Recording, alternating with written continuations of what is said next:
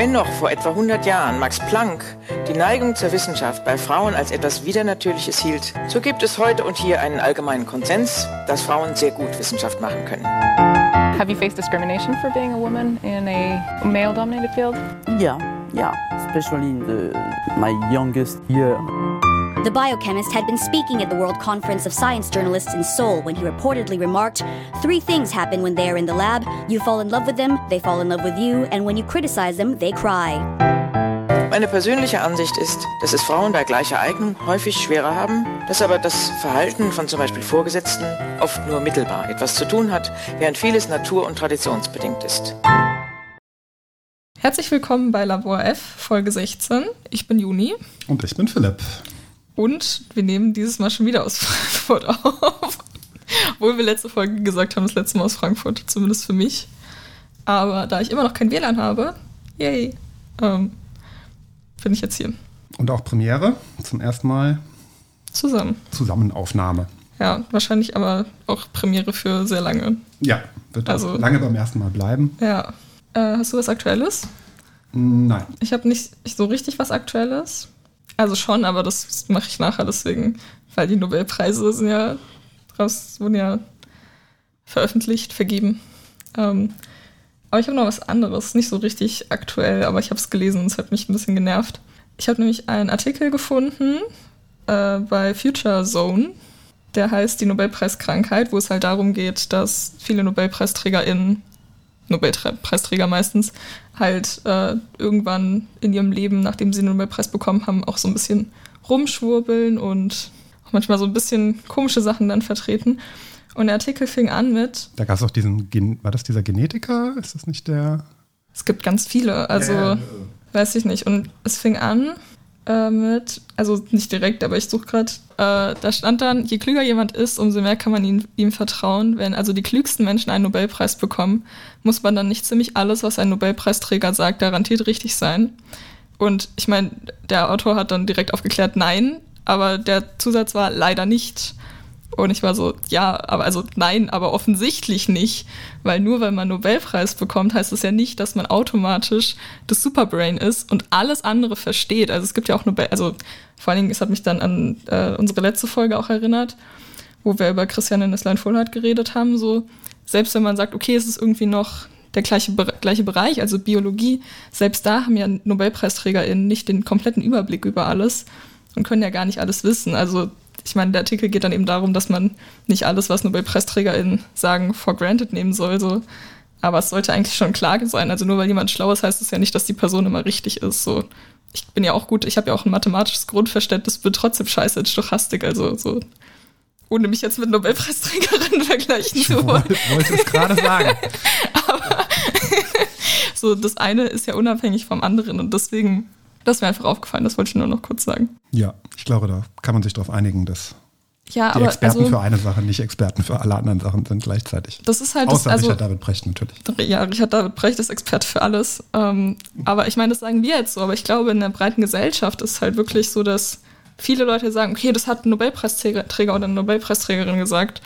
Und deswegen ist es jetzt auf jeden Fall richtig oder man kann da irgendwie mehr vertrauen, obwohl man halt trotzdem immer noch mal, also das nicht als einzige Quelle jetzt beziehen sollte oder sowas. Ist das so? Gibt es so einen Glauben Ich glaube an schon. Nobelpreis? Also ich glaube, wenn Leute, die sich nicht so mit äh, so mit Wissenschaften generell beschäftigen und so, ich meine, sonst würde dieser Artikel ja auch nicht so geschrieben worden sein, wie er geschrieben worden ist, mit diesem Nein leider nicht. So, also an sich ist es ja offensichtlich, aber ich glaube schon, wenn jemand liest, das hat ein Nobelpreisträger irgendwie gesagt, dann ist es schon so, hm, okay, es hat eine Person gesagt, die schon was erreicht hat in ihrem Leben, die schon irgendwie auch äh, Anerkennung dafür bekommen hat, dass sie irgendwas Tolles geleistet hat und deswegen hat das jetzt irgendwie mehr Wert, als wenn eine Person halt einfach sagt, also man schreibt der Person ja automatisch, was ja auch zum Teil berechtigt ist, weil sie haben ja tatsächlich irgendwas gemacht, aber es kommt halt immer drauf an, in welchem Bereich das ist. Also wenn jetzt Nobelpreisträger was zu ihrem Fach sagen, Kann man davon ausgehen, das wird kann nicht man ganz davon falsch ausgehen, dass das schon richtig ist, wobei es natürlich auch darauf ankommt, wie alt sind die Leute sein. schon. Ja, wie lange ist das her, genau. Genau. Aber wenn es jetzt was ganz anderes ist oder so, Ja. dann ist es halt keine Gar eine Garantie für nichts sozusagen. Ja, das findet man ja häufig, also mittlerweile haben sie es ja aufgegeben, ähm, hat man aber früher bei der AfD ja häufig gefunden, als die noch so nach dem Motto, den menschengemachten Klimawandel gibt's nicht, Ja, haben die ja ständig irgendwelche Doktoren, Professoren da rausgeholt, aus dem Hut gezaubert, die dann irgendwie dann ein Statement dazu abgegeben haben, wo man dann nachgelesen hat, ja, Doktor der Ingenieurwissenschaften 1970 äh, in einem ganz anderen Gebiet, was gar nichts damit zu tun hat. Genau. Aber natürlich auch der, der Doktortitel ist natürlich, kann zumindest äh, dafür sorgen, dass man irgendwie ernster genommen wird. Oder dass man seriöser erscheint. Ja, das was ist. Also ich hatte das halt nur gelesen nach den Nobelpreisen, deswegen wollte ich es noch mal kurz erwähnen. Sehr gut. Nicht darüber aufregen. Geht's heute um Nobelpreise?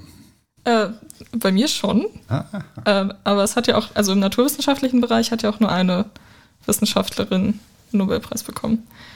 Aber dazu sage ich gleich was. Sehr schön. Trotzdem beginne ich.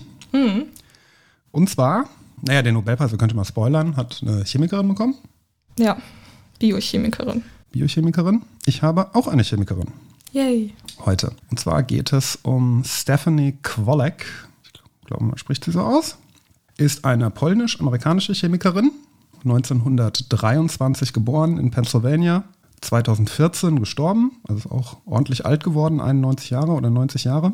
Zeit ihres Lebens in den USA gelebt, auch dort geforscht insgesamt und ähm, hat insbesondere ist für eine Entdeckung berühmt geworden, beziehungsweise für ein, man muss sagen, für ein Produkt, was sie vielleicht entwickelt hat oder eher für eine Technologie, das vermutlich sehr viele Menschenleben gerettet hat.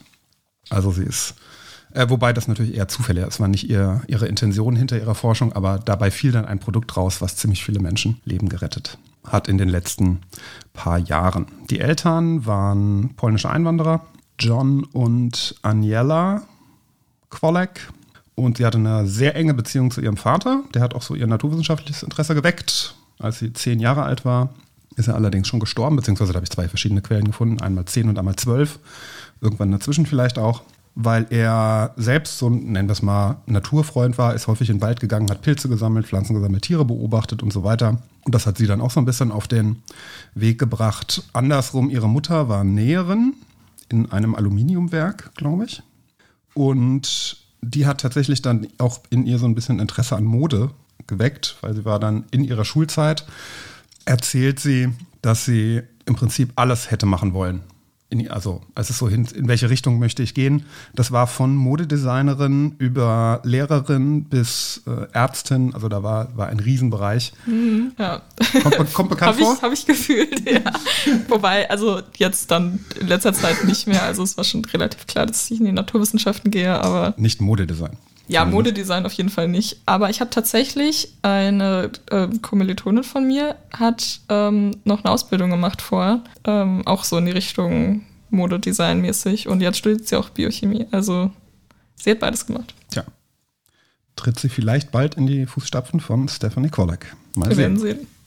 Wir werden sehen. Wobei Biochemie, ja doch, vielleicht. Na, okay. Wie gesagt, Vater relativ früh gestorben, als sie zehn war.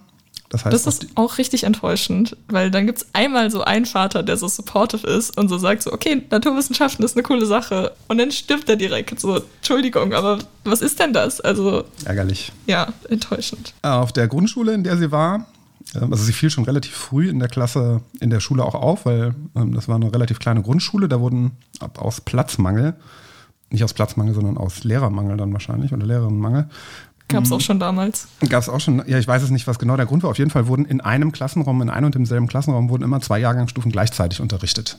Das heißt, erste und zweite Klasse war zusammen und dann irgendwie, weiß ich nicht, wie das dann weitergeführt wurde. Und gerade in den Naturwissenschaften überflügelte sie schon relativ zügig, oder Mathematik dann wahrscheinlich war das eher, sogar die Älteren und insbesondere auch die Jungs. Das heißt, es fiel relativ früh auf, dass sie eine gewisse Begabung in dem Bereich hatte. Hat dann auch 1946 einen Bachelor in Chemie gemacht am Margaret Morrison Carnegie College. Wir erinnern uns. Nein. Scha Schafi Goldwasser hat dort auch Okay. studiert. Genau, und wurde dort im Wesentlichen von ihrer Chemielehrerin Clara Miller beeinflusst. Es gibt eine, einen YouTube-Beitrag, ein Video, so 15 Minuten kann man sich angucken, da erzählt sie auch noch selbst so ein bisschen von der Zeit. Letztendlich entschied sie sich dann nach dem Bachelor, wollte sie eigentlich Medizin studieren und Ärztin werden. Allerdings keine besonders äh, finanziell guten Verhältnisse zu Hause. Das heißt, sie musste erstmal arbeiten, um sich das Studium zu finanzieren und fing bei einem der weltgrößten Chemiekonzerne an, oder damals weiß ich noch nicht, heute auf jeden Fall bei DuPont. Ähm, das ist ein Unternehmen, das synthetische Fasern im Wesentlichen herstellt. Also Kunststofffasern, damals vor allem für Reifen. Also die Ummantelung, also nicht das Gummi selbst, sondern auch beispielsweise der Schirm innen drin und sowas haben die hergestellt. Und, darf man vielleicht auch sagen, wohl einer der schmutzigsten Konzerne der Welt. Da gibt es den Film Vergiftete Wahrheit, wer da mal Oh, stimmt, stimmt. gucken möchte. Da geht es um Dupont, denn Kunststoffindustrie ist so dreckig wie kaum eine andere Industrie. Und die haben das dann noch über ganze, über ziemlich viele Jahre versucht zu vertuschen. Also, wie gesagt, Film Natürlich. Vergiftete Wahrheit ähm, arbeitet das nochmal auf. Sie kam dann tatsächlich nie dazu, Ärztin zu werden, sondern sie blieb bei Dupont und zwar 40 Jahre lang bis zur Rente und machte auch dort ihre Entdeckung. Das heißt, sie hat nur einen Bachelor, sie hat keinen Master, keinen Doktor und so weiter. Ähm, wissenschaftliche Karriere war das in dem Sinne dann trotzdem halt bei einem Unternehmen, nicht an der Universität.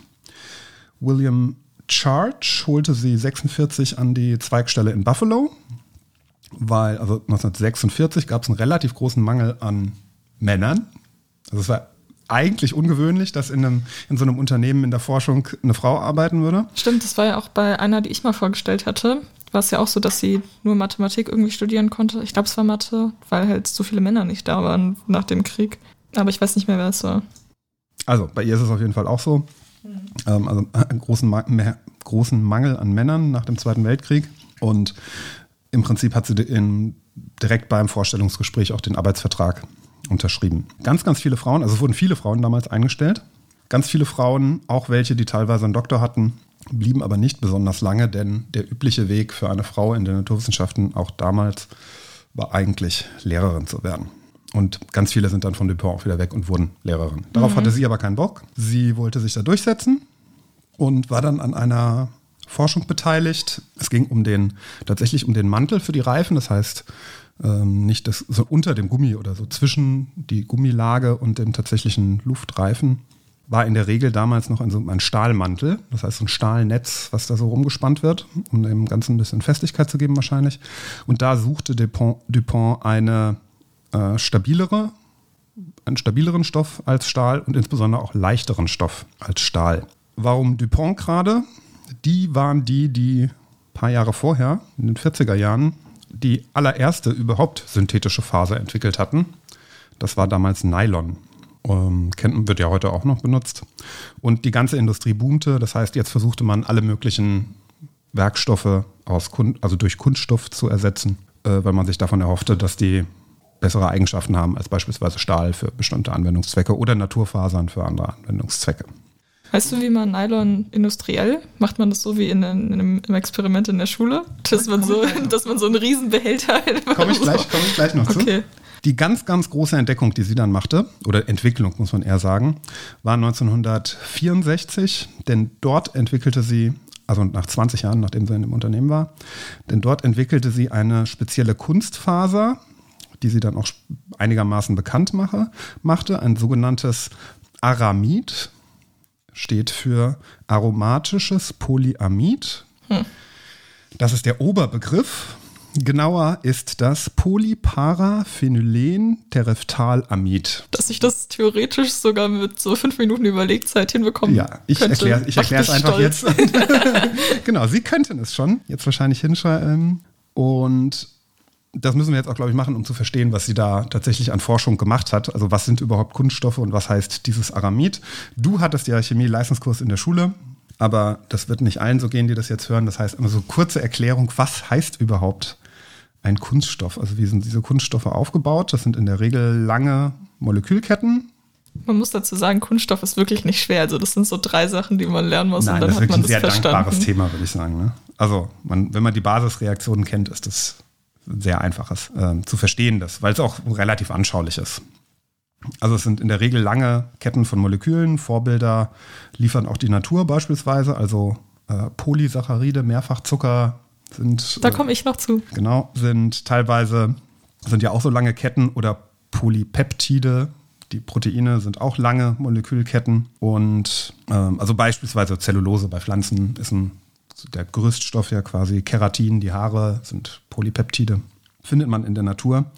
Also auch diese langen Ketten. Und wie stellt die Natur das her? In der Regel werden da durch eine chemische Reaktion ein Zuckermolekül reagiert mit einem anderen und das wiederum mit dem anderen und das mit dem anderen und das mit dem anderen und kriegt man dann eine lange Kette. Und künstlich wird das eigentlich recht ähnlich gemacht. Man nimmt ein Molekül, das ist das sogenannte Monomer, sind halt so eine spezielle Art der Moleküle. Und die einzige Voraussetzung an dieses Monomer ist, dass es mindestens an zwei verschiedenen Stellen im Molekül Bindungen zu anderen Molekülen ausbilden kann. Und das können unterschiedliche äh, Gruppen sein, die da an dem Molekül dranhängen. Ich gebe das mal ein Beispiel: Säuregruppen, Alkoholgruppen, Aminogruppen und so weiter. So machen das die Aminosäuren letztendlich auch. Auch da hängt eine Aminogruppe und eine Säuregruppe dran. Und dann funktioniert das. Und wenn man sich so ein bisschen modellhaft, hat, habt ihr im Unterricht ein Modell dafür entwickelt, wie das dann aussieht? Nee. Was man häufig findet, ist, dass, dass man quasi ein Molekül hat, einfach mal einen Stab von mir aus, und an der an einer Stelle des Moleküls ist ein Haken und an der anderen Stelle des Moleküls ist ein Ring. Und so kann man dann mehrere von diesen Dingern Haken in Ring, Haken in Ring, Haken mhm. in Ring und kann dann so Ketten daraus bauen aus den Monomeren und dann werden eben aus den Monomeren Polymere. Bei dem konkreten Molekül, was sie jetzt hatte, das Polyamid, äh, funktioniert das recht ähnlich wie bei den Aminosäuren. Nur dass jetzt man, dass man jetzt zwei verschiedene Moleküle benötigt. Nicht mehr eine Sorte mit ein, jeweils einem Ring und einem Haken, sondern es gibt ein Molekül, das hat zwei Ringe und es gibt ein Molekül, das hat zwei Haken. Und auch damit kann man dann natürlich längere Ketten von Molekülen aufbauen. Ähm, ein Diamin und eine Disäure. Und wenn die sich verbinden, haken die sich ein und an den Enden machen wir einfach weiter. Diese Art der Bindung nennt man dann ein Polyamid oder beziehungsweise die Bindung ist eine Amidbindung. Deswegen nennt man das ganze Molekül und diese Klasse von Kunststoffen Polyamide. Andere Arten wären beispielsweise Polyester, da ist es halt eine Esterbindung. Esterbindung. Ester, Polyester, genau. Und bei Nylon, Nylon ist beispielsweise 6,6 Polyamid. Da, dieser 6 deutet an, was da zwischen den Bindungen ist, also der Rest. Genau, also was bestimmt jetzt die Eigenschaften eines Kunststoffs? Einmal natürlich, welche Art der Bindung das ist. Also ist das ein Polyamid, ist das ein Polyester, ist das ein und so weiter und so fort. Dann, wie viele Bindungen kann ein einzelnes Molekül ausbilden? Wir haben es hier immer nur mit zwei zu tun, das heißt, es entstehen Ketten. Man kann aber durchsätzlich auch mehr, also drei oder vier, dann kriegen man Netze oder Gitter oder was weiß ich. Und dann spielt noch eine Rolle, was ist dazwischen, zwischen diesen Dingern. Und hier kommt das Aromatische ins Spiel, aromatische Polyamid. In, da sind zwischen den funktionellen Gruppen, die diese Bindung ausbilden, sind sogenannte Aromaten. Das sind Ringe, sehr stabile, aus chemischer Sicht stabile Ringe aus Kohlenstoffatomen, sechs Kohlenstoffatomen. Und gerade diese, was in der Mitte drin ist, beeinflusst die Eigenschaften des Kunststoffs auch nochmal ziemlich. Und bei dem von ihr entdeckten Kunststoff, das ist ein sogenanntes P-Aramid. P steht für Para. Dort. Also ausgesprochen Para-Aramid. Paramid, genau. Aber wenn du P-Aramid sagst. Para-Aramid. Ja, genau. Man, genau. Da sind diese, hat man in der Mitte einfach den Sechsring und jeweils am entgegengesetzten Ende von dem Sechsring befinden sich die. Die Stellen zum Andocken, das heißt, dieses Molekül ist so relativ gerade, würde man das sagen. Also es bilden sich gerade Ketten aus. Genau, und diese Polyamide kann man dann, also das sind ja einzelne Moleküle nur, und dann kann man mehrere von diesen kann man zu Fasern spinnen. Das heißt, in der Regel funktioniert das so, dass dort eine Maschine ist. Dort wird der Kunststoff entweder geschmolzen, also damals war es üblich, dass man den schmilzt. Man hat eigentlich hat man so einen Klumpen und dann kann man den schmilzen oder in Lösung bringen, in einem geeigneten Lösungsmittel. Dann presst man den durch sehr feine Drüsen und da verdunstet dann, glaube ich, entweder das Lösungsmittel und das, der Kunststoff bleibt halt übrig oder das äh, wird halt wieder fest, wenn es geschmolzen war. Und dann wird das so quasi gesponnen. Dann, also diese ganz, ganz feinen Fasern werden dann verzwirbelt. Kann man sich so ein bisschen wie Zuckerwatte vorstellen, wie so eine Zuckerwattemaschine. Dann nimmt man auch so einen Stock und geht dann da durch und da sind ganz viele von diesen ganz feinen Zuckerfasern. Das kann man sich so ein bisschen vielleicht so vorstellen. Genau. Ähm, was für eine Eigenschaften hatte diese Faser? Der, sie war extrem zugfest, sie war extrem zäh. Zäh heißt Reiß, also Zug- und Reißfest. Ähm, sie hatten enorm hohes Energieaufnahmevermögen. Das heißt, sie konnte Energie, man konnte da, wenn man da drauf geschlagen hat, ist da nicht viel passiert. Und die Reißlänge, das heißt, um wie viel konnte man es dehnen, ohne dass es reißt, war zehnmal höher als bei beispielsweise Stahlfasern. Außerdem zusätzlich noch extrem temperaturbeständig, äh, feuerbeständig. Und wofür könnte man jetzt so eine Faser verwenden, wenn man daraus dann Gewebe näht? Ein Gewebe, was Menschenleben retten könnte? Keine Ahnung. Na, dieser Stoff, den sie entwickelte, wurde von Dupont später unter dem Namen Kevlar auf den Markt gebracht. Das sagt mir immer noch nichts. Sagt dir immer noch nichts. Ärgerlich. Nein, nicht ärgerlich. Äh, Kevlar ist das Hauptmaterial für schusssichere Westen. Aha. Das sind sogenannte Kevlar-Westen. Ich habe ich hab so an OPs gedacht und war die ganze Zeit bei so Nähten, aber das, also es gibt ja so selbstauflösende Nähte mittlerweile. Das hat Ja, jetzt nicht ja, viele könnte- Leben gerettet und Kunststoffe sind auch eher so nicht selbstauflösend, also zumindest nicht ähm, Solche. solche, genau. Und deswegen, ja, nee. Ja, Schusswesten ist natürlich auch Ja, eine Sache. Genau. Also unter dem Namen Kevlar bekannt. Ursprüngliche Entwicklung war tatsächlich auch als Körperschutz gegen Projektile, also für schusssichere Westen. Heute ganz, ganz viele andere Verwendungszwecke noch. Also äh, Raumfahrt, äh, Kletterseile, alles, wo man halt sehr, sehr, sehr äh, reißfeste äh, Materialien braucht. Also in der Regel nimmt man die Faser, spinnt es dann, spinnt die Faser, macht daraus dann einen Faden. Den Faden wird dann, der kann gewebt werden und dann hat man einen Stoff und davon nimmt man dann noch mehrere Schichten und dann hat man eben eine sogenannte schusssichere Weste. Deutlich, deutlich, deutlich besser geeignet, beispielsweise als Stahl auch für sowas. Also ähm, in dem, was ich gelesen hatte, wird das quasi, wird das beschrieben, dass die Faser, weil sie aufgrund ihrer chemischen Struktur, die sie eben in dieser Kette hat, kann sie die Energie besonders gut an andere Fasern oder innerhalb der Kette weiterleiten, sodass wenn eine Kugel an einer Stelle auftrifft, also ein Projektil oder ein Schrapnell, also so ein Splitter, Teil von irgendwas, dass das eben, dass die Faser eben an der Stelle nicht reißt, sondern ihre Energie auf eine größere Fläche verteilt und dadurch es eben nicht zur Rissbildung kommt. Aber kommt es durch die Grundstruktur, also dadurch, dass es relativ linear ist, oder durch diese, dass es dann so noch miteinander, also weil, Ähm, es kommt im Wesentlichen durch die, wenn ich das richtig verstanden habe, durch die aromatischen ah, okay. äh, Komponenten Ja. zwischendrin, die quasi, die es dafür sorgen, dass die Faser sich ganz schön weit dehnen kann. Einerseits und andererseits, dass die Energie abgeleitet wird. Ja, Äh, wie kam sie jetzt? Also wie, wie fand sie das Ding? Ihr Chef sagte tatsächlich diese Eigenschaften voraus. Das war auch ein Chemiker. Ähm, allerdings ähm, war keine Weise bekannt, wie man das überhaupt her, wie man solche Fasern herstellen sollte. Also diese aromatischen Poly, diese Aramide. Und weil das bisherige Verfahren war eben, dass man die Kunststoffe schmilzt und dann zu Fasern verarbeitet. Das ist natürlich bei hochschmelzenden Stoffen, die unter anderem auch sehr temperaturbeständig sind, ist das natürlich ein Problem, denn die zersetzen sich dann im Zweifel, bevor sie irgendwie schmelzen.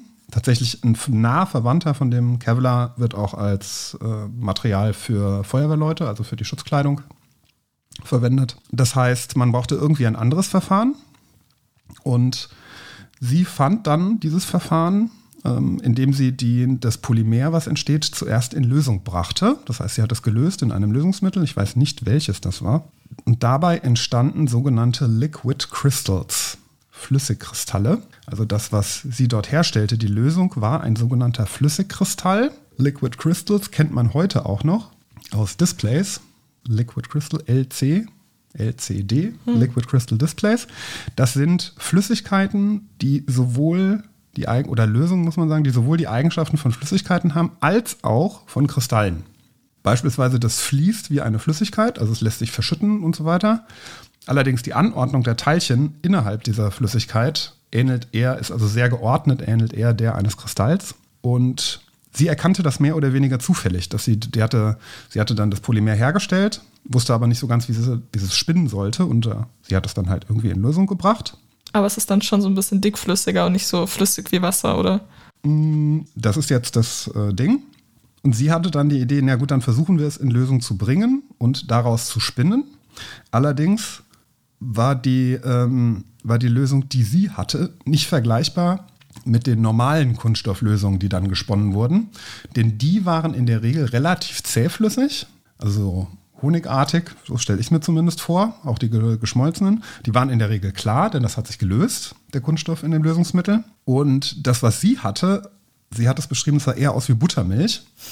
Also es war ungewöhnlich fluide, also sehr viel flüssiger als mhm. andere Kunststofflösungen. Hatte eine Trübung und schimmerte auch, wenn man das so umrührte. Also hatte Opaleszenz, nennt man den Effekt. Das ist wie bei, ja, was kennt man denn, was so, manche Autolacke. Ich weiß gar nicht, ob das das gleiche ist. Überleg grad. Weiß ich nicht, aber ich glaube, man kann sich vorstellen, so wie wenn. Bei Muscheln findet man das auch ja. äh, so häufig. Das so, ja. ja, genau. Also man fand auf jeden Fall diese Opaleszenz und dann hat, wollte sie das spinnen lassen in der Spinning, Spinning Machine, so heißt das Ding. Der äh, Typ, der das bedient, diese Lösung, äh, diese, diese Spinning Machine, der wollte sie da aber nicht ranlassen, weil er Angst um seine Maschine hatte. Denn in der Regel deutet eine Trübung in einer Lösung an, dass da Partikel drin sind, also Feststoffpartikel. Mhm. Und da diese Maschine sehr, sehr feine Drüsen hatte, hatte er Angst, dass ihm diese Lösung da die ganze Maschine verstopft. Und sie zeigte ihm dann aber in verschiedenen Experimenten, dass dieser Stoff, den sie da hatte, eben, dass da keine Feststoffpartikel drin sind. Sie versuchte es beispielsweise zu filtrieren, konnte es nicht abfiltrieren. Das heißt, es waren auch keine Partikel drin. Und so fiel eben diese neue Faser dann daraus mit diesen Eigenschaften, also die sogenannte Kevlar-Faser. Sie war an der Entwicklung von Produkten überhaupt nicht beteiligt, musste ihr Patent auch übergeben, sozusagen an, an Dupont. Hm. Finanziell war sie angestellt da, aber sie hat jetzt nicht die Millionen, Milliarden bekommen, die Dupont aus ihrer. Ja, ja. Naja. Ja, wobei will man mit Schusswesten, will man damit Geld verdienen. Schusssicheren Westen. Ja, meine ich doch. Die verhindern ja Tode. Tja, aber stimmt schon, aber es ist natürlich trotzdem immer so ein bisschen komisch, finde ich. Ist Rüstung, ja. Genau. Tatsächlich ihren allerersten Preis erhielt sie allerdings 1959, also noch vor der Entwicklung von Kevlar, von der American Chemical Society für ein Paper, das sie zusammen mit ihrem Chef geschrieben hatte. Und das Paper hieß The Nylon Rope Trick Demonstration of Condensation Polymerization. Und das ist tatsächlich kein in dem Sinne wissenschaftliches Paper, sondern das ist ein didaktisches Experiment, nämlich der sogenannte Nylonseiltrick. Findet man, oder Nylonseil-Experiment findet man heute noch im Chemieunterricht. Das ist das, was du gerade angesprochen hattest eben. Ja. Ähm, sag gleich was dazu. Sie hat das erfunden, dieses Experiment. Cool. Es ist ein äh, Becherglas-Experiment für den Unterricht, um das Produkt Nylon, also Nylon-Schnüre, herzustellen. Genau, und wird so in der Oberstufe, 12. Klasse normalerweise, wird das gemacht. Hm. Willst du kurz sagen, was passiert? Ähm, ja, also für Nylon braucht man ja zwei Monomere, weil man eben quasi ein Monomer hat mit zwei Ringen und eins mit zwei Haken und das heißt, man kann nicht nur eins benutzen. Und da ist es so, dass man, ich weiß nicht, welches macht man ich weiß nicht, welches, welches zuerst kommt. Auf jeden Fall macht man erst das eine Becherglas und dann das andere. Und aufgrund deren Eigenschaften vermischen die sich halt nicht. Aber an der Grenze, wo sie sich treffen, entsteht wie beim Kakao so eine Haut, die so ein bisschen, also so mäßig. Und da kann man dann äh, mit so einem, was macht man das denn? Pinzette in der Regel. Ja, mit so einer Pinzette fischt man das dann raus und kann das dann auf so einem Glasstab wickeln und man kann das immer weiter drehen und zieht quasi aus, diesen, aus diesem Flüssigkeits, es ist ja kein Gemisch, aber aus diesen zwei unterschiedlichen Flüssigkeiten so einen Faden raus. Und das ist eigentlich richtig cool. Also da kann man auch unendlich lang weiterziehen, bis halt diese Flüssigkeiten leer sind, aber es ja. dauert auch sehr lange. Ähm, ich korrigiere ein bisschen. Ähm, also es gibt äh, zwei Stoffe, äh, vollkommen richtig. Ähm, eine Disäure und ein äh, Diamin oder man sozusagen ein Disäurechlorid eigentlich. Das hat sie auch noch entwickelt. Mit einer reinen Disäure funktioniert, da ist die Reaktion nicht schnell genug. Stimmt, ja. Man muss das noch ein bisschen modifizieren, die Säure, damit das funktioniert. Und die löst man in Lösungsmitteln. Beide löst man in verschiedenen Lösungsmitteln. Das eine ja, okay, und deswegen vermischen, ja, ergibt genau. Sinn. Das eine löst man in Wasser in der Regel, das andere löst man in einem Lösungsmittel, in der Regel ein äh, organischer, ein organisches Lösungsmittel, ein unpolares organisches Lösungsmittel, das sich eben nicht mit Wasser mischt, also Benzin zum Beispiel. Und an der, das heißt, an der Grenzfläche ist zwischen den beiden Phasen, Wasser und Benzin, ist dann der einzige Ort, wo die Reaktion stattfinden kann und da findet die auch die ganze Zeit statt. Das heißt, sobald man da diese, den Kunststoff von dieser Grenzfläche wegzieht, bildet sich sofort neuer und man kann da ziemlich lange dran ziehen. äh, bis halt alles vollkommen richtig gesagt. Wir hatten dann auch Lebst. immer so, wir haben dann immer so Blasen gemacht und sie, sie so mit aufgezogen, mit so riesige Knuddel an diesem Glasstab hängen. Das war sehr lustig. Genau. Ja, mit, auf den Glasstab wickelt man das auf, ne? Ja, Das ist- genau. Genau, das ist eine sogenannte Grenzflächenkondensation, so nennt man das. Äh, Ich glaube, das ist nicht der übliche Weg. Das hattest du ja ganz am Anfang auch schon gefragt, ähm, ob man Nylon so herstellt. So richtig cool, wenn man so einen riesigen Pot hätte. Und das da so Stehen da so zwei Leute, die so mit so riesigen Dingern irgendwie Ja. so kurbeln müssen, um das Ja, dann so ja, aufzuwickeln oder so. Also, wenn ich es richtig verstanden habe, wird der Kunststoff erstmal einfach als Block hergestellt. okay. Also wirklich einfach, in, also in der Regel, wird dann in einem Lösungsmittel gelöst, wo der sich löst. Schwefelsäure hatte ich hier äh, gelesen, wurde, wird da häufig verwendet. Und dann wird er über diese Spinning Machine wird er quasi aus dem Lösungsmittel ausgefällt, sagt man dazu, und dann entsteht halt äh, der Fa die Faser daraus. Manchmal wird es auch über Temperatur gemacht, ähm, also einfach zum Schmelzen gebracht und dann Fasern daraus gezogen. Genau. Aber wie es bei ähm, Nylon im Speziellen ist, weiß ich nicht. Und bei Kevlar, das Verfahren habe ich ja gerade schon beschrieben, muss gelöst werden als Liquid Crystal. Sie war noch an relativ vielen anderen äh, Kunststoffen beteiligt, hat da mitgeholfen und einmal Kapton, das ist für die Raumfahrt sehr wichtig und für Elektronik. Und manchmal findet man diese kleinen gelben Sticker auf so Elektronikbauteilen. Das habe ich letztens auch gesehen, als ich meinen Laptop auseinandergebaut habe, weil er nicht mehr funktioniert. Genau, das sind so Das war auch eine Erfahrung. Genau, die werden, werden für Isolation zum Beispiel verwendet, äh, um Bauteile abzuisolieren. Äh, Nomex ist diese Feuerschutzkleidung für, für Feuerwehr. Das kennt man noch. Spandex hat man vielleicht auch schon mal gehört. Die guten Spandex-Hosen. Ähm, also 80er Jahre Rockbands wären nicht denkbar ohne ihre Erfindung. Dazu habe ich sogar auch noch was. Tatsächlich. Ähm, ja, und heutzutage Fahrradkleidung wird zum Beispiel daraus gemacht, also Funktionskleidung. Und im Prinzip suchte sie auch ihr ganzes Leben lang weiter nach, nicht nur eben nach neuen Polymeren, sondern insbesondere auch nach Herstellungsverfahren. Also sie war darauf spezialisiert, bekannte Herstellungsverfahren zu optimieren, dass die beispielsweise bei niedrigeren Temperaturen ablaufen, also effizienter. Ging 1986 in Rente, beriet Dupont aber immer noch weiter, war an 17 bis 25 Patenten beteiligt. Genauere Zahlen habe ich nicht, also das, das war ein, eine Bandbreite. Beziehungsweise man muss sagen, entweder 17 oder 25. Also das waren die beiden Zahlen, die ich gefunden habe. Dazwischen gibt es nicht. Man könnte ja auch einfach so den Durchschnitt nehmen dann. Und dann. Ja, genau. Entwickelte auch noch angeblich weitere sogenannte Classroom Experiments, also didaktische Experimente und war an der, ähm, an der Highschool oder am College äh, sehr oft Tutorin. Also ist sie doch theoretisch fast Lehrerin geworden. Ein bisschen zumindest. Ein bisschen zumindest. War Tutorin insbesondere für junge Frauen in dem Bereich der Chemie. Preise, was hat sie bekommen? Außer einmal ihr Paper natürlich von 1959, der Nylonseil-Trick oder Experiment. 1980 kriegt sie den Award for Creative Invention, National Inventors Hall of Fame, National Medal of Technology and Innovation, die Perkin Medal und 2004 kommt sie in die Plastics Hall of Fame. Da ist sie in, unter anderem mit, zusammen mit einem Earl Tupper, der Typ von der Tupperware. Das ist wichtig. Ich habe keine zu Hause. Und das, also in Köln. Und das, ich hatte letztens Suppe und es war kritisch. Das war eine gute Erfindung. Das war eine sehr gute Erfindung von ihm, daraus das zu machen. Genau, das war Stephanie Kwolek. Yay. Dann, ich, ich habe gerade überlegt, ob ich noch irgendwas dazu zu sagen habe, aber ich glaube nicht. Oder? Weiß ich nicht. Nein, ich glaube nicht. Dann mach ich mal weiter mit dem diesjährigen Nobelpreis, den du auch schon in deinem Kurs erklärt hast. Also wenn ich verkacke, dann kannst du einfach einspringen. Das war auch wieder so ein Ding, da habe ich schon wieder so überlegt, so okay, versuche ich das jetzt noch irgendwie zu verstehen oder lasse ich's? Weil das dann auch so super spezifische Reaktionen sind. Also wenn du die Staudinger Ligation erklären willst, dann kannst du das gerne machen. Das habe ich ich jetzt hab- nicht vorbereitet. Ich habe nur die 1-3 dipolare Zykloaddition. Das habe ich auch nicht. Also das Ding ist halt, ich dachte mir dann, ich erkläre lieber so, wie es grundlegend funktioniert, weil sonst muss ich wieder. Weil ich Ja, habe kein, hab keine ich- gute Haken-Kreis-Metapher. Und dann, ist, dann muss ich ja wirklich Chemie-Einführungen mit allen funktionalen Gruppen und sowas machen. Nee, nee.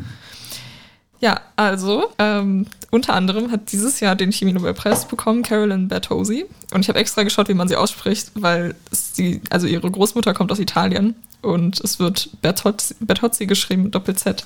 Aber ich glaube, es wird so ausgesprochen, weil sie kommt aus Amerika.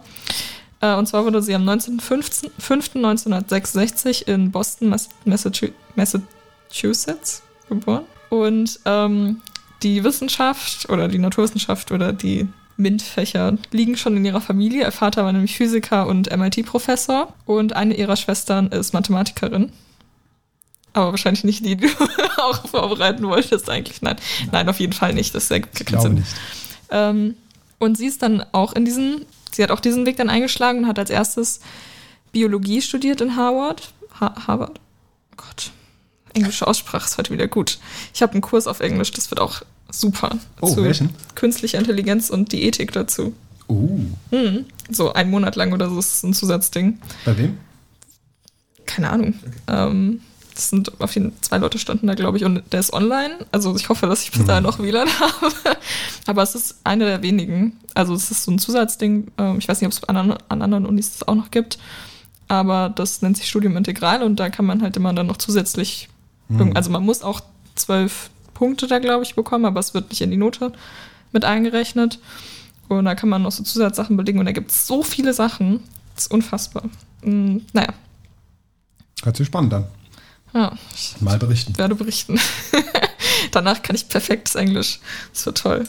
Ähm, nein, also sie hat Biologie in Harvard studiert und dann noch organische Chemie und hat da dann auch ihren Abschluss drin gemacht. Und was ich jetzt noch habe zu ähm, der, den 80er Bands, sie hat Keyboard gespielt in einer Band in ihrer Studienzeit, die hieß Board of Education. Und der Gitarrist ist jetzt äh, in, der Gitarrist bei Rage Against the Machine. Ja, Tom Morello. Tom Morello. Und sie haben zusammen sogar auch Preise gewonnen in dieser Band. Also die war tatsächlich ganz gut. Und sie spielt auch manchmal noch ein bisschen, sie spielt auch manchmal Bass noch. Äh, aber sie ist jetzt in der Wissenschaft geblieben. Ja, ich glaube, Tom Morello hat es sogar. Er hat es getweetet, getweetet, genau. Und hat dann, genau. also deswegen bin ich auch mit dem Spandex drauf gekommen. Ich kann jetzt nicht mehr genau sagen, was er getweetet hat, aber er war so, ja, wir haben zusammen in der Band gespielt. Sie ähm, als am, am Keyboard und ich in Spandex oder sowas. Ähm, Ja, ja. Genau. Dann hat sie an die University oder ist sie an die University of California in Berkeley gewechselt und hat da 1993 ihre Doktorarbeit gemacht mit dem Thema Synthesis and Biological Activity of Carbon-Linked Glycosides. Ob man es ausspricht, keine Ahnung, aber auf jeden Fall ging es um Kohlenhydrate bzw. Zucker. Ja, naja. Danach hat sie ihren Postdoc an der University of California in San Francisco gemacht und hat sich da mit der Zelladhäsion beschäftigt. Also ganz laienhaft ausgedrückt wahrscheinlich mit der Bindung von Zellen aneinander. Und da habe ich ein cooles Wort gelernt. Und zwar, es gibt eine extrazelluläre Matrix. Ähm, und das ist quasi der Zwischenraum, also Zwischenraum oder das Zwischengewebe zwischen den Zellen.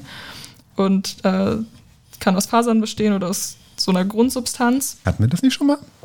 Ich hatte das schon mal. Weiß ich nicht. Wir, wir sind jetzt, wir haben 16 Folgen jetzt. Ich kann mir nicht mal merken, ich kann mir nicht mal merken, welcher Tag ist aktuell. Das ist ganz kritisch. Also, ähm, naja, und sie hat sich eben dann damit beschäftigt und vor allen Dingen ähm, mit der Rolle von Oligosacchariden. Und Oligosaccharide sind sowas ähnliches wie Polysaccharide, sie sind nur ein bisschen kürzer. Also es gibt ja Moni, äh, Mono, das sind dann eins, also Monosaccharid. Dann Oligosaccharid ist so von 2 bis 10, 11 ungefähr und danach, alles was danach ist, Poly. Ähm, und so ist es eigentlich bei fast allen Sachen. Also dieses Poly, Oligo und so ist ja da relativ einheitlich. Ja, ganz kurz. Die Fibroplasten, mit denen sich Gail Martin beschäftigt hat, sind Teil der extrazellulären Matrix. Wann war das? Labor F, Folge 13. Okay, das, oh, das hätte ich noch wissen können. Naja. Ich, Ich glaube, mich- bei Lynn Magulis kam es auch nochmal dann. Ich habe mich, also ich hab, sie hat es ja auch nur, also jetzt das ist ja gar nichts, was sie dann langfristig gemacht hat. Ähm, deswegen habe ich, ich habe mir eigentlich nur aufgeschrieben, dass sie das gemacht hat. Äh, 1996 ist sie dann wieder nach Berkeley, Berkeley gegangen und hatte da bis 1999 äh, eine Assistenzprofessur äh, für Chemie. Und von 1999 bis 2002, war, das war wieder so lustig, war sie außerordentliche und ab 2002 ordentliche Professorin für Chemie und äh, Molekular- und Zellbiologie. Und da dachte ich mir auch erst so, eigentlich ist außerordentlich ist ja irgendwie krasser als ordentlich, wenn man so, also ordentlich ist so, okay, gut, und außerordentlich ist ja schon so, wow. Aber ich glaube, man muss es anders verstehen. Also es ist ja außerordentlich ist ja vielleicht so ein bisschen so noch so nicht, nicht so richtig, weil außer kann man ja. Also ich finde diese Namen immer sehr lustig. Ich habe tatsächlich zu lange darüber nachgedacht. naja. Und seit 2002, ach nee, habe ich schon, seit 2000 ist sie auch noch Professorin für Molekular- und Zellpharmakologie an der University of California in San Francisco. Und sie ist auch noch Wissenschaftlerin am Howard Hughes Medical Institute und äh, seit 2015 Professorin an der Stanford University. Und in ihrer Arbeit hat sie sich mit Glykan bzw. also anderer Name Polysacchariden beschäftigt. Und jetzt kann man sich natürlich fragen, warum sind Zucker denn so relevant in der Medizin? Weil sie ja da relativ viel gemacht hat und auch in diesem Institut war. Ähm, und zwar war zu dem Zeitpunkt, wo sie angefangen hat in, in der Forschung, noch gar nicht so klar, ähm, warum Zucker so relevant ist oder Polysache, ich sage einfach Zucker jetzt. Ähm, und dann wurde aber nach und nach entdeckt, dass äh, Zucker eben an der Zelloberfläche ähm, von unseren Zellen ist, logischerweise der Oberfläche von unseren Zellen, und da auch relevant für verschiedene Krankheiten, zum einen für Krebs, äh, für Entzündungen oder entzündliche Krankheiten, äh, für diverse Infektionen, darunter auch Covid. Und ähm, Ah, Viren können auch noch daran binden. Ich muss meine Handschrift lesen. Ja, und äh, das ist doch die Blutgruppe wird doch auch. Genau, die Blutgruppe auch noch. ja. Mhm. Mhm. Aber jetzt bezogen auf die Krankheit, das hängt da alles noch mit zusammen. Krankheiten. Und was, wofür sie jetzt den Nobelpreis bekommen hat, was aber, also ist auch eine krasse äh, Erfindung oder Entdeckung oder was auch immer. Aber ich glaube, es war nur so, so ein notwendiges äh, eine notwendige Sache, um ihre eigentliche Forschung einfacher zu machen. Also es ist an sich auch schon natürlich Forschung und sowas, aber es hat dann ihr super viel für die äh, folgende Forschung geholfen. Und zwar hat sie 2003 den Begriff der bioorthogonalen Chemie geprägt oder entwickelt oder was auch immer ins Leben gerufen. Äh, und bioorthogonal bedeutet, dass das eben, also dass diese Reaktionen keine biochemischen Abläufe in der Zelle oder im lebenden Organismus beeinflussen. Äh, und da entstehen dann wenig bis keine Nebenprodukte. Es geht relativ schnell und ist relativ selektiv. Also wenn dann irgendwelche Stoffe da sind, dann reagieren die nicht mit allem und jedem, was da irgendwie so rumschwirrt, sondern halt nur mit dem, mit dem sie reagieren sollen. Also sind sehr spezifisch die Reaktionen. Ich habe hab ich nicht spezifisch gesagt. Das kann sein.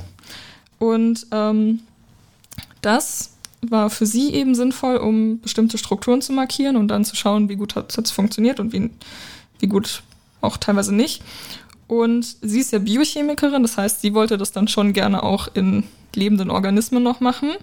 Es gab nämlich auch noch ähm, eine andere Methode, mit der das sehr gut funktioniert hat, wofür die beiden anderen den Nobelpreis bekommen haben, von denen ich mir nicht ihren Namen aufgeschrieben habe. Aber der eine hat jetzt sogar zum zweiten Mal schon Nobelpreis bekommen. Mhm. Das war. Vor allem zum zweiten Mal in Chemie. Ja, das äh, ist krass. Und naja, auf jeden Fall in vitro, also außerhalb vom Körper, so in einer Petrischale oder so, kann, konnte man sowas schon ganz gut machen äh, mit der Klickchemie. Das auch, können jetzt auch alle. Ich habe, oh, das ist so unfassbar, ich habe vorher noch nie was davon gehört und jetzt in letzter Zeit so viel dazu gelesen. Ähm, und die Klickchemie ist quasi, wie man sich auch schon denken könnte, sind Reaktionen, die kleinere Strukturen zu größeren relativ einfach verknüpfen können oder halt zusammenbringen, verbinden, ähm, damit man, also was vor allen Dingen auch für Medikamente, glaube ich, wichtig ist, dass man da eben diese großen Strukturen herstellen kann und das ähm, schnell. Und ich stelle mir das immer so ein bisschen vor, also wenn man jetzt nicht eine Einführung in die funktionalen Gruppen haben will, wie diese Anschnalldinger beim Auto. Ich weiß nicht, wie die heißen, aber Gurte? nein, halt nicht Gurte, sondern nur dieses Ding, wo man das so reinmacht. Anschnallding. Verschluss? Ja. Ähm, dass es so ungefähr funktioniert. Und äh, der, der zum zweiten Mal den Nobelpreis bekommen hat, hat den Begriff geprägt und beide haben dann, also der andere und er haben dann unabhängig voneinander noch herausgefunden, dass man das noch verschnellern kann. Also es gibt verschiedene Reaktionen, die darunter fallen. Und ähm, manche kann man durch eine Kupferkatalyse eben beschleunigen. Äh, also man macht noch Kupfer mit dazu und dann geht es eben schneller, weil Reaktions... Katalysator. Ja, ja, ich wollte erklären, was ein Katalysator ist. Weil eben irgendwelche Energien herabgesetzt werden oder sowas. Äh, bei uns im Körper machen das Enzyme, aber man will ja auch nicht jedes Mal jetzt ein Enzym herstellen, wenn man da irgendwie so eine. Also wenn man halt irgendwelche Stoffe hat, äh, irgendwelche Elemente, macht man total oft auch. Und gerade bei der Reaktion, die die gemacht haben, das war das, was ich eben gesagt habe, die 1,3-dipolare Zykloaddition, die dann mit Kupfer katalysiert werden. Da war der Katalysator Kupfer war Faktor, also Geschwindigkeitsfaktor der Reaktion war dann eine Million Mal, also läuft Ja. eine Million Mal schneller ab als eigentlich. Ja, also war schon, hat schon alles richtig gut funktioniert. Aber nochmal, sie war Biochemikerin und Kupfer ist jetzt vielleicht nicht optimal, um das so in lebende Zellen noch irgendwie reinzubringen. Das Warum? heißt, warum? Das habe ich jetzt nicht nachgeschaut, aber es ist generell nicht gut, irgendwelche Metalle in sich zu haben. In irgendwelche, also wenn man zu viel Eisen in sich hat, ist es ja auch nicht gut. Ja, ist ein Schwermetall. Also, Ja, wenn man zu wenig hat, ist auch nicht gut, dann kriegt man Blut von anderen. Oder muss eklige Tabletten nehmen. Oder Tropfen. Ach, das ist auch schlimm. Aber es gab, ich, also ich hatte Eisenmangel, deswegen bin ich da so im Thema. Aber es gab so ein Ding, das war richtig gut. Das würde ich jetzt auch noch immer nehmen. Das war so, ein, so eine Flüssigkeit und da war so Eisen drin, aber die hatte auch irgendwie so voll den guten Geschmack. Oder man trinkt einfach ganz viel Rotkäppchensaft. Mhm. Das war der Eisenexkurs. Also falls Das jemand Eisenmangel hat, Rotkäppchensaft. Ah, das im Reformhaus gibt es das, ne? Dieses, Ja? äh, ja, ja. das ist so Kirschsaft oder sowas und da ist halt irgendwie, die haben da so 50 Tonnen Eisen noch reingeballert oder so. Äh, Das, ja, aber das war nicht mein Favorite. Es gibt auch noch so eklige Gummibärchen. Es gibt super viel. Will einfach Kinder dazu bringen, ganz viel Eisen zu nehmen. Kurz was zur äh, Klickchemie oder kommt noch was? Ähm, nee, Oder kommt jetzt Ihr nicht mehr so. Eher, eher mehr sie. Also wenn ich das richtig verstanden habe, hat der erste Herr, der zweimal den Nobelpreis bekommen hat, der hat quasi das Konzept entwickelt. Ja, genau. Der hat, also der hat eigentlich nur gesagt, wir brauchen eine andere Chemie. Im Moment orientieren wir uns zu sehr an der Natur und versuchen die Natur nachzubauen. Aber ich glaube, er hat den Begriff schon geprägt. Ja, ja, genau. Also so in dem Ja. Schritt dann. Und er hat aber dann eigentlich gesagt, wir sollten uns nicht zu sehr an der Natur orientieren, sondern wir sollten einfach mal eine ganz neue Chemie ausprobieren und nicht einfach eins zu eins nachbauen, was die Natur uns vorgibt, sondern wir brauchen andere Reaktionen. Und zwar hat er dann diese Bedingungen an diese Reaktionen gestellt. Die müssen schnell ablaufen, die müssen spezifisch ablaufen, die müssen Ja, genau. äh, pipapo. Und das ist dann das, was er als Klickchemie bezeichnet hat, sozusagen. Also wenn zwei Moleküle tatsächlich zusammenklicken. Ja. Ja, und der andere hat dann, ich glaube, der hat das, diese spezielle 1-3-Zyklo. Ich weiß nicht, was die speziell gemacht haben, aber also, ja. Genau. Und sie musste sich dann halt irgendwie, oder sie dachte sich dann so, gut, ich würde aber auch gern irgendwie, also bioorthogonale Chemie und Klickchemie ist nicht zu 100% das gleiche, aber es hat sehr große Überschneidungen. Und ähm, es ist natürlich schon praktisch, wenn man äh, eben diese Kategorien oder diese Anforderungen, die es bei der Klickchemie gibt, dann eben auch für ähm, Arbeiten, also wenn man in der Zelle arbeitet, nimmt, damit es eben halt funktioniert. Ähm, und da sie Kupfer aber nicht nehmen konnte, dachte sie sich, gut, was mache ich jetzt?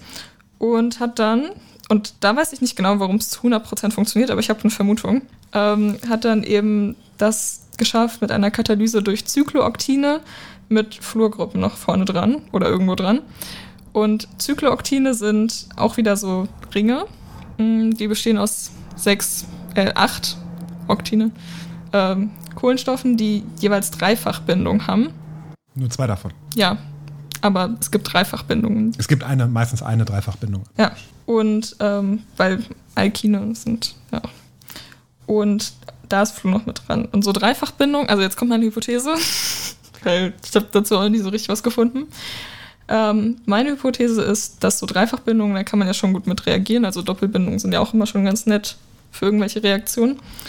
Und Fluor ist ja generell so ein Ding, das ist ja fast so wie Sauerstoff. Also wenn es reagieren kann, dann tut es das auch sehr gerne. Wobei ich da mich wieder gefragt habe, ist es sinnvoll? Also es, kommt auch noch irgendwie auf die funktionalen Gruppen und sowas mit drauf an. Ähm, weil da war irgendwann irgendwas noch mit Stickstoff und Phosphor. Man merkt, ich bin sehr gut vorbereitet, aber das habe ich nur einmal gesehen und dann habe ich es wieder vergessen. aber ich glaube, deswegen funktioniert es gut, weil man eben diese Dreifachbindung hat und Fluor, was ja die Hauptbestandteile sind. Man, Ja. Weißt du das? Ja, so halb. so halb. Ähm, also die Reaktion, die da mit Kupfer durchgeführt wurde, 1,3-dipolare Zykloaddition, da reagiert ein Azid, nee, ein Azin, jetzt muss ich Doch, nachgucken. ein Azid mit ein Azid reagiert mit einem Al mit Alkin. einem Alkin, also mit einer Dreifachbindung. Und die Reaktion ist generell eher langsam, außer man gibt Kupfer hinzu. Dann wird sie, läuft sie deutlich schneller ab. Wahrscheinlich bilden sich da, man sagt dann Komplexe um das Kupfer rum. Und Azid war was mit Stickstoff dran, ne? Weil Das- ja nicht alle Leute. Genau, ja, ja. Also es sind, das eine Molekül hat so drei, drei Stickstoff in der Reihe und das andere Molekül hat zwei Kohlenstoff mit einer, mit einer Dreifachbindung zwischendrin in der Reihe. Und jeweils an dem, ander, an dem Ende von, den, von diesem entweder Stickstoff von dieser Azidgruppe oder von, dem, von der Alkingruppe hängen dann noch andere Moleküle dran. Also hängt dann der Rest des Moleküls dran. Das ist die Stelle, die sozusagen Klick machen muss. Also die Reaktion muss ablaufen. Und bei der, bei der Katalyse mit Kupfer bildet sich, ich vermute es jetzt einfach meine Vermutung, bilden sich sogenannte Komplexe um diese Kupferionen. Also die Kupferionen sorgen dafür, dass diese beiden Molekülstellen überhaupt mal nah zusammenkommen in der Lösung und dann reagieren. Und im Körper geht das halt nicht, sondern da muss man die Reaktivität irgendwie künstlich oder anders erhöhen. Das heißt, eine der beiden Gruppen, entweder das Azid oder das Alkin. Alkin muss reaktiver werden. Und jetzt muss, das muss man jetzt einfach sagen, Alkine sind lineare Moleküle. Das heißt, wenn man an den, man hat zwei Kohlenstoffe, die sind mit einer Dreifachbindung gebunden. Und dann kann man sich vorstellen, links und rechts gehen noch weitere Atome dran. Also kommen da noch irgendwas, halt Reste. Und wenn man sich das dann anguckt, sieht man, die sind alle in einer Reihe. Das heißt, die, die, die Bindungen in diesem Molekül sind alle 180 Grad. Also, ja, genau, sind alle 180 Grad. Das ist einfach ein lineares Mole Molekül. Und jetzt kann man sich kurz überlegen, wie die Bindungen im Achtring sind.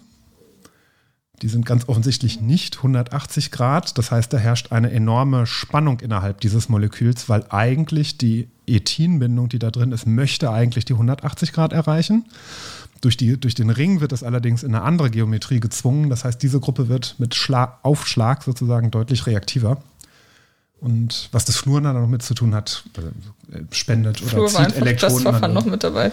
Ja. Genau. Und genau, das war das, was ich gelesen hatte, der Grund, warum, also was sie dann quasi gefunden hat, warum das deutlich reaktiver ist. Sehr gut. du hast zu mir gesagt, du kannst es dir mal erklären. Ich habe mich da drauf verlassen. Nein. Ich kann, ich kann vielleicht, es gibt äh, bei, bei Spektrum, spektrum.de gibt es den, den, wie heißt der? Fischer? Lars Fischer, glaube ich. Der hat einen Blog und schreibt auch manchmal Artikel, äh, Fischblog auf Spektrum. Und der hat das ganz gut erklärt, dann nochmal den Nobelpreis. Ah, okay. Ja. Ja, ich der hatte, ist Chemiker, glaube ich. hatte ein paar Videos von ihr gesehen, aber die waren dann nur zur Forschung, die sie danach noch gemacht hat, hat zu der ich jetzt komme. Also dafür, für diese Katalyse mit dem Cyclooctin, hat sie eben den Nobelpreis bekommen und für bioorthogonale Chemie so an sich, weil es eben große Überschneidungen hat und dann das Thema generell gepasst hat. Und was sie dann noch gemacht hat, ist, dass sie ähm, also sich eben dann mit der mit den Zuckern an der Oberfläche von Zellen beschäftigt hat und eben den Krankheiten, was ich ja vorhin schon erzählt habe. Und da hat sie zum Beispiel auch einen TED-Talk dann dazu gehalten, wie sich das mit Krebs verhält. Mm, Der war ganz gut, den können wir verlinken. Und da hat sie das ganz gut erklärt. Und zwar ist es so, dass quasi auf unseren Zelloberflächen eben verschiedene Zucker sind. Und wenn dann das Immunsystem, also da spezifische Zellen, Zellen dann vorbeikommen äh, und eben checken wollen, ob die Zelle okay ist oder nicht, so soll es ja sein oder nicht, dann äh, meinte sie, also ihr, ihr Vortrag heißt auch irgendwie The Sugar Coating of Our Cells und sowas. Äh, also es war sehr lustig aufgebaut, auch mit so M&M-Bildern. Ähm, was ich persönlich sehr lustig finde, weil ich allergisch gegen Erdnüsse bin. Es gibt auch M&M's ohne Erdnüsse. ja, aber ich würde jetzt trotzdem nicht M&M vertrauen und M&M's essen. Also das, da ist mir die Gefahr dann zu groß, wenn da steht, mit kann Spuren von Erdnüssen enthalten. Bei ähm, Rittersport nicht. Die kann ich essen. Da steht es auch immer drauf. Ja. Außer Rittersport. Erdnuss. Aber es gibt keinen Rittersport mit Erdnuss. Gibt's nicht? Bestimmt nicht. Also ich habe es noch nie gesehen. Es gibt nur so Rittersport. Oh, ich habe so lange keinen Rittersport. Ich habe so lange keine Schokolade mehr gegessen. Ähm, wenn ich die selbst kaufen muss, dann bin ich geizig. Möchtest du ein Stück Rittersportschokolade? Nein, also nachher gerne. ich mache jetzt weiter. Ähm, das ist schon wieder ausgeartet. Ich habe hier auch den, den Todfeind habe ich ja hier rumstehen. Das ist Ja. echt schlimm. Ich bin auch, ich bin, ich war zwischendurch, weil ich, also ich übernachte bei einer Freundin, weil ich bei mir zu Hause nicht, also wir haben einfach keinen Platz, wo ich übernachten könnte. Und dann war ich aber letztens kurz bei uns und direkt standen überall irgendwo irgendwelche Sachen mit Erdnüssen rum. Wir haben irgendwie Eis, wo Erdnüsse drin sind jetzt. Also wir hatten vorher schon so Snickers-Eis, aber So, ne? Dann haben wir auch noch einfach so Erdnüsse gehabt in so einer Tüte und ich war so, okay. Ähm, Ja, schmecken ja auch gut. ja, ja, wahrscheinlich.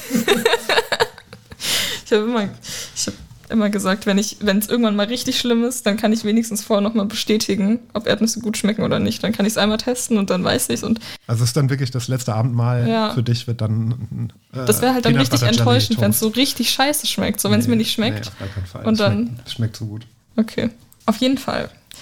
Genau, sind Zucker auf dieser Oberfläche und die, das Immunsystem schaut dann, also überprüft dann eben, ob die Zelle gut ist oder nicht, was nicht über diese Zucker funktioniert, sondern über irgendwelche anderen Rezeptoren. Und ähm, dann ist es aber so, dass Krebszellen mehr Zucker auf ihrer Oberfläche haben oder zumindest auch veränderte Strukturen als normale Zellen. Und da ist es eben so, dass die, äh, das Immunsystem, also die, das waren T-Zellen, glaube ich, eben sogar erkennen, dass die Krebszelle eine Krebszelle ist und sich denkt, hm, ich sollte die jetzt vielleicht irgendwie mal zerstören oder irgendwas anderes unternehmen. Aber durch diesen Zucker an der Oberfläche, der an äh, zwei Stellen an der T-Zelle binden kann, ich will jetzt fast verarscht sagen, besseres Wort dafür, ähm, Ist doch ein sehr gutes Wort. na, auf jeden Fall, ja. Ich weiß nicht, sonst wird wieder gepiepst. Ja, täuscht die, ähm, täuscht die Krebszelle dann eben das Immunsystem, äh, die, die T-Zelle und sagt eben, also in Anführungszeichen, hey, guck mal, ich schmeckt gar nicht so schlecht. So hat sie das auch gesagt mit diesem Geschmack. Ich glaube nicht, dass die jetzt irgendwie nach irgendwas schmecken. Ähm, also es geht halt über verschiedene Rezeptoren und so, aber dass ich. ach, Mann. Ähm, naja, auf jeden Fall, dadurch, dass die Krebszelle eben mehr Zucker hat, kann sie eben die so an diese Rezeptoren dran tun und ist so, hey, das ist eigentlich ein Fehlalarm, so, ich bin eigentlich gar keine schlechte Zelle, so, du kannst weitergehen. Und äh, inaktiviert quasi zumindest für sich selbst, also die T-Zelle ist danach nicht komplett unfun äh, funktionsunfähig, aber so, die schlägt dann halt nicht an, wenn sie diese Krebszelle entdeckt. Und ähm, so funktioniert das halt. Und da gab es dann auch sogar schon ähm, Medikamente dafür, die eben entweder diese Rezeptoren an der T-Zelle blockieren, dass der Zucker da nicht binden kann. Das heißt, dass die T-Zelle, die quasi schon erkannt hat, okay, das ist jetzt hier eine Zelle, die irgendwie nicht so ganz das macht, was sie soll, dann eben nicht von diesem äh, von dieser Krebszelle betört werden kann und sagen kann so, hey, ich bin gar nicht so schlecht, sondern dass die einfach dann wirklich einfach durchzieht und die kaputt macht. Oder dass auch ähm, diese Zucker auf der Oberfläche modifiziert werden können tatsächlich. Äh, da gab es dann auch sowas, wo sie eben Sachen ausgetauscht haben tatsächlich. Also dass sie die Oberfläche quasi einmal so leer gemacht haben und dann neue Zucker da dran gesetzt haben. Äh, und dann auch wieder eben mit so Markierungen, um zu schauen, ob es funktioniert oder nicht. Und ja, damit hat sie sich beschäftigt und tut es immer noch, weil sie lebt ja noch. Ich glaube tatsächlich, das, was ich gelesen hatte mit den Markierungen, war tatsächlich ein relativ bedeutendes. Das ist das, wofür sie ja dann auch den Nobelpreis, glaube ich, bekommen hat. Weil, also wir hatten ja eben diese Klickchemie zwischen der Azidgruppe und dem Ethin, zwischen dem, dem Ring. Und wenn ich es richtig verstanden habe, hat sie das mehr oder weniger so gemacht, dass sie an einzelne Zuckermoleküle, also außerhalb des Körpers, hat sie einfach diese Azidgruppe dran gemacht.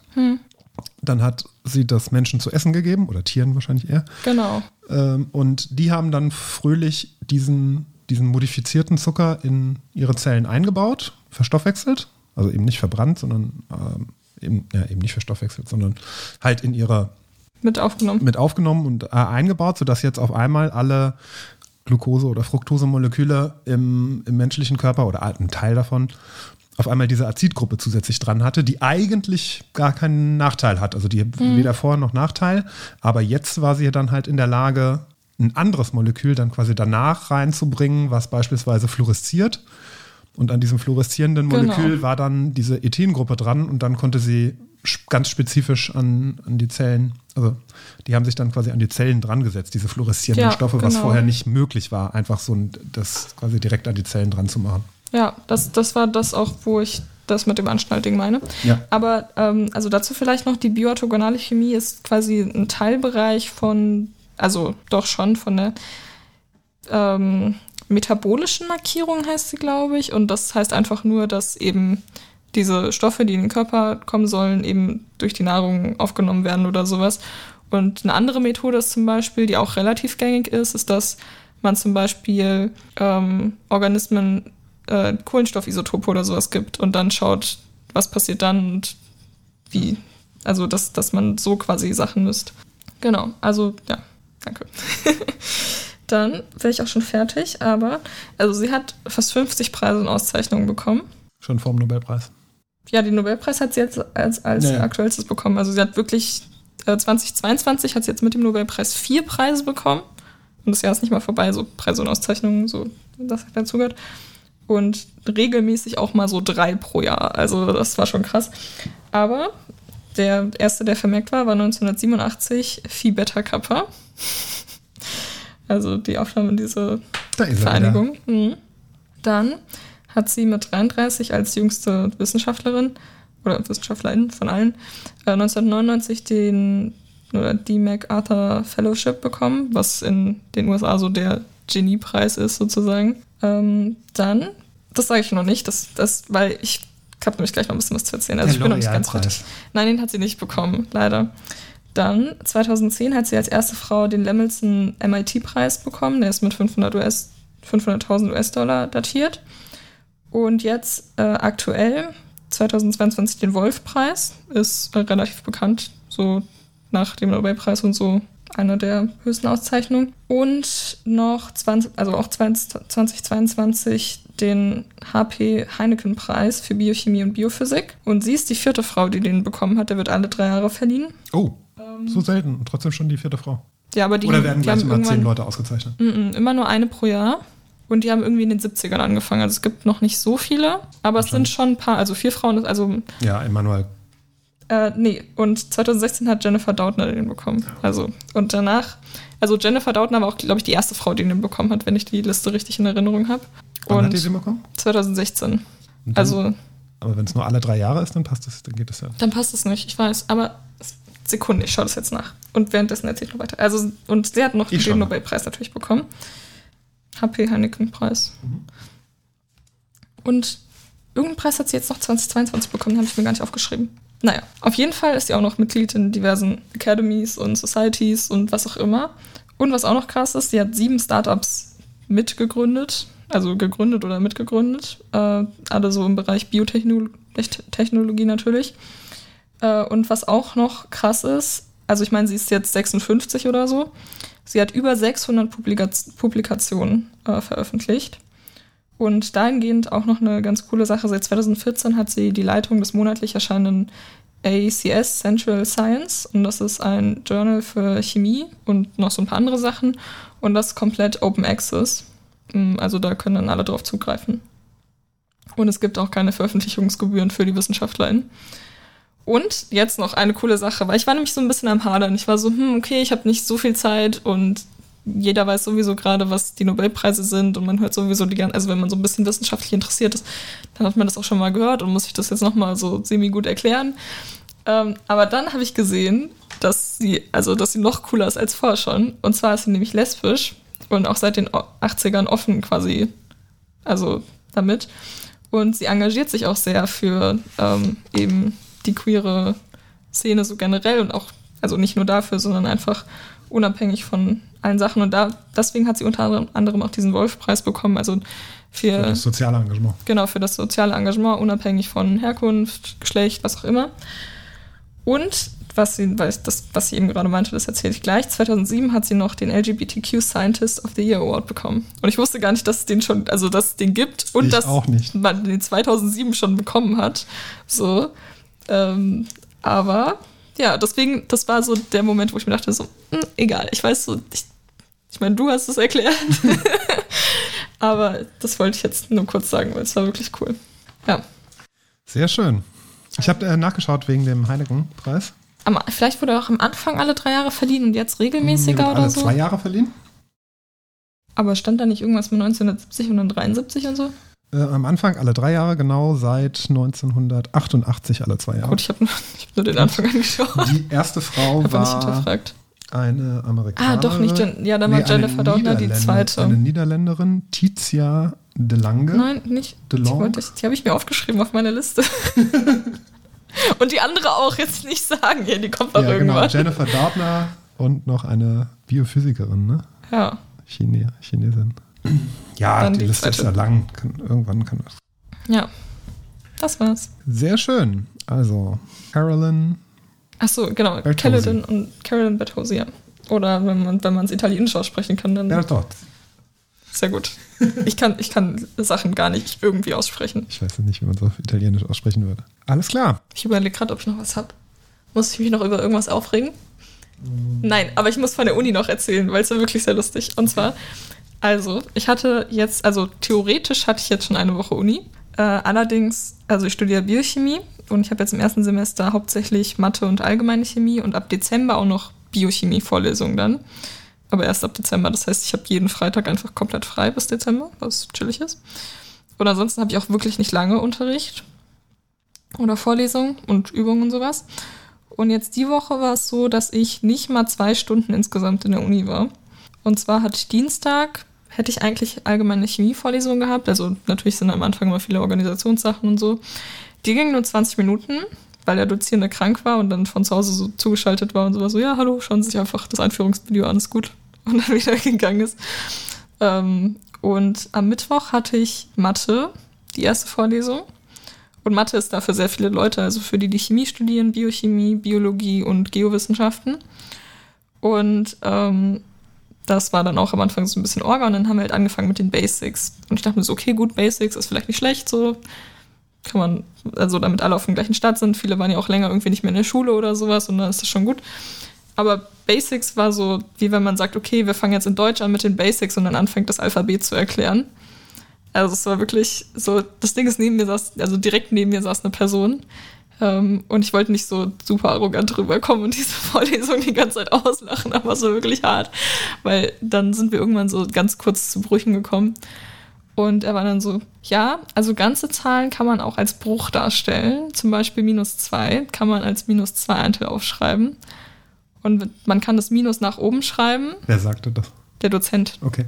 Ähm, man kann das Minus, also er hat es jetzt nicht genauso gesagt mit dem nach oben, aber ich- einfach damit es abgekürzt ist.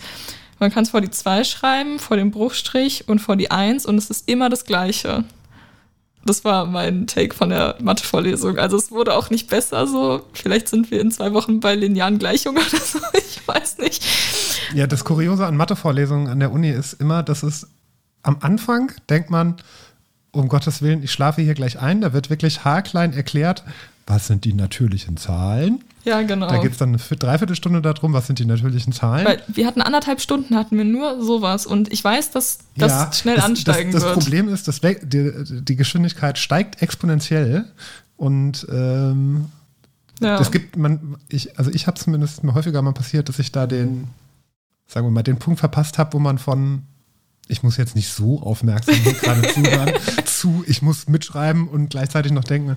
Und dann, Doch, äh, ich, man also mitgeschrieben habe ich eigentlich fast gar nichts. Die Person, die vor mir saß, hat alles mitgeschrieben und was sie nicht mitschreiben konnte, was auf der Tafel stand, also was sie nicht geschafft hat, hat sie abfotografiert. Und ich dachte mir, weil der hat alles kreuz und quer einfach aufgeschrieben und die Folien lädt er auch noch hoch. Also man kann das ganz gut nachvollziehen. Natürlich ist es immer besser da zu sein. Aber ich dachte mir dann, zwei Themen, also ein Thema steht auf zwei unterschiedlichen, also einmal komplett gegenüber. Wenn du jetzt alles mitschreiben musst und abfotografieren musst, dann wirst du, was auf der Tafel steht, nachher nicht mehr verstehen, weil es einfach alles so durcheinander steht und so Sachen schon so übereinander drüber geschrieben wurden und alles Mögliche. Also es, wir werden sehen.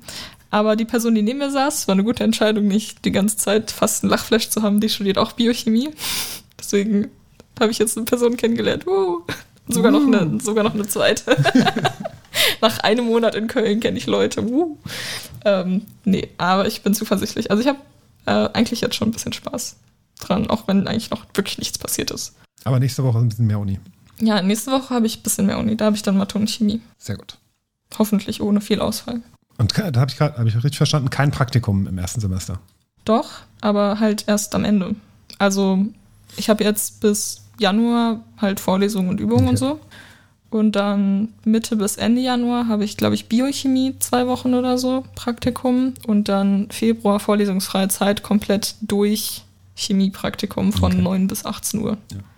Also ich kann mich noch erinnern, in Frankfurt war das, es war immer begleitend. Also na, seit dem ersten. Es kommt auch darauf an, was man studiert. Also fast alle anderen, die bei uns in der Chemievorlesung sitzen, haben jetzt auch demnächst schon Praktikum. Die hatten auch schon Sicherheitseinweisungen und so. Ah, okay, na gut, dann ist es Das ist tatsächlich nur bei nur mir der so. Unterschied Biochemie zu ja, Chemie. warum auch immer. Ähm, Naja, die müssen sich ja, die Fachbereiche müssen sich ja irgendwie absprechen. Dann. Stimmt auch, ja, aber genau.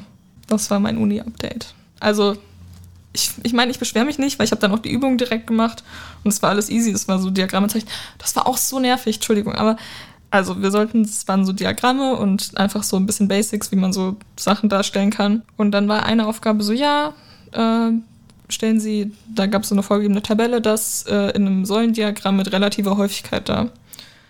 Dann war ich so, hm, ja, okay, und bei dem einen hat es so funktioniert und dann das andere sollte man irgendwie in einem anderen Diagramm darstellen, auch in relativer Häufigkeit. Und da ist es ja so, dass man zwangsläufig runden muss. Und in dem Fall kann man nur falsch runden. Aber ich habe auch nicht Millimeterpapier zu Hause. Das heißt, ich bin dann bei 101% rausgekommen und habe dann so eins so, habe quasi von 10% auf 9% bei einem so ein bisschen falsch gerundet, habe so unten drunter geschrieben, so, ich weiß es nicht ganz richtig gerundet, aber was soll ich machen, wenn sie relative, also so habe ich es nicht geschrieben, aber das habe ich mir dabei gedacht. Weil relative Häufigkeiten sind einfach, nee, finde ich nicht gut für Diagramme. Also wenn ich doch schon, naja, aber jetzt habe ich die Übung gemacht. Die gehen auch in die Note schon ein, die, die Übung. Ja, also die Übung, wir kriegen jede Woche Übung und dann müssen wir die bis zur nächsten Woche machen. Mhm. Und 30 Prozent davon müssen wir gemacht haben, um für die Klausur zugelassen zu sein. Ab- Aber wir kriegen die korrigiert zurück, was ich krass finde, weil wir sind fast 400 Leute in diesem Kurs. Ja, also ich weiß nicht, Armee welche von- Studierenden da dafür geknechtet Ich werden. Ich habe mir so extra noch so Mühe gegeben, damit, also ich habe so meine Notizen noch mal schön aufgeschrieben, Ja. damit die nicht so richtig Also- leiden. Diese, diese Dinger wird nicht ein Professor wird sich Ja, ja. jemals eins von diesen Das, Dingern das war mir schon angucken. klar, aber es tut mir trotzdem leid für die Leute. So, die müssen einfach dann fast 400 Matheübungen korrigieren. In der Regel werden die ja auch dafür bezahlt. Ja, Also wenn es jetzt nicht arme Doktorandinnen sind, sondern Ja. einfach Angestellte. aber das ist auch richtig Studenten. lustig, weil also in Mathe muss man 30 Prozent dieser Übungen abgeben. Die müssen nicht mal richtig sein, man muss sie einfach nur abgeben, glaube ich, damit man für die Klausur zugelassen wird. Und in Chemie ist es ja so, dass man ein Praktikum hat und darüber wird man dann für die Klausur zugelassen. Und da darf man, Klausuren dann noch? ja, ja. in Mathe und Chemie eine, dieses Ich Semester. weiß, ich weiß gar nicht. In Chemie habe ich, glaube ich, die erste Klausur. Ich weiß gar nicht, welche die erste Klausur in Chemie geschrieben habe. Ich hatte nur mündliche Prüfungen. Durchs, also nee, gesamte, auch Klausuren. fast das gesamte Studium Ja. in Chemie waren mündliche Prüfungen. Und da muss man, also da, da wird man quasi über das Praktikum zugelassen und darf, da darf man 10% der Tage nicht da sein, also wo man sich jetzt denkt, gut, es sind halt aber nur zwei Tage, so von dem Praktikum an sich, weil man halt nicht so lange Praktikum hat im Endeffekt. Und das ist auch komplett egal, warum man nicht da ist. Also wenn man krank ist, so, ja, egal. Versuch's einfach doch mal irgendwann anders. So. Und ich finde es einfach so lustig, diesen Unterschied zwischen Mathe, so, ja, du musst 30 Prozent einfach irgendwie abgeben und wenn zwischendurch deine Bio-Hausaufgaben mit dabei sind, ist eigentlich auch nicht schlimm, so gefühlt. Und Chemie so, nein, du musst immer da sein. Sonst wird das nix. Aber ja. Ich habe jetzt äh, einen Kittel von einer Freundin bekommen, die nicht mehr studiert. Und er heißt Marcel, weil es einen Radfahrer gibt, der heißt Marcel Kittel. Um Gottes Willen. Es steht sogar hinten drin Um im Gottes Willen. Kragen. Es gibt auch von, von es gibt auch einen Fußballer, fällt mir gerade. Äh, früher war, früher der. Eintracht gespielt. Ja. Der heißt auch Kittel. Wie heißt der? Sonny heißt der, glaube ich. Gut. Sonny Kittel spielt jetzt. Ach, der hat mal beim HSV hat er zwischen, glaube ich, mal gespielt. Und wo er jetzt, keine Ahnung, wo er jetzt spielt aktuell. Ja, also das war mein sehr langes Uni-Update. Das war gefühlt länger als meine Erzählung zu Carolyn, Carolyn Bertosi. Aber gut. Muss auch manchmal sein. Je Genau. nachdem, was wir noch rausschneiden. Also du. Na gut, Gut. dann hören wir uns im November wieder. Ja, aber in einem Monat ist es nicht, weil jetzt schon wieder Mitte Oktober ist. Ja, ja, wir sind ein In bisschen im zwei Verzug. Wochen. Wir schaffen es immer noch gerade so. Einmal im Monat kommt ein Podcast raus. Wann? Naja. Wann? Keine Ahnung. Aber im September ist gar nichts rausgekommen. Das haben wir erst im Oktober veröffentlicht. Ja, veröffentlicht, genau. Das war Ja. sehr knapp. Ja. Bisschen leicht verspätet. Ach. Dafür gibt es jetzt zwei Folgen im Oktober. Ja, Yay. perfekt. Super. Gut. Genau. Und das nächste Mal gibt es vielleicht eine Mathematikerin. Je nachdem.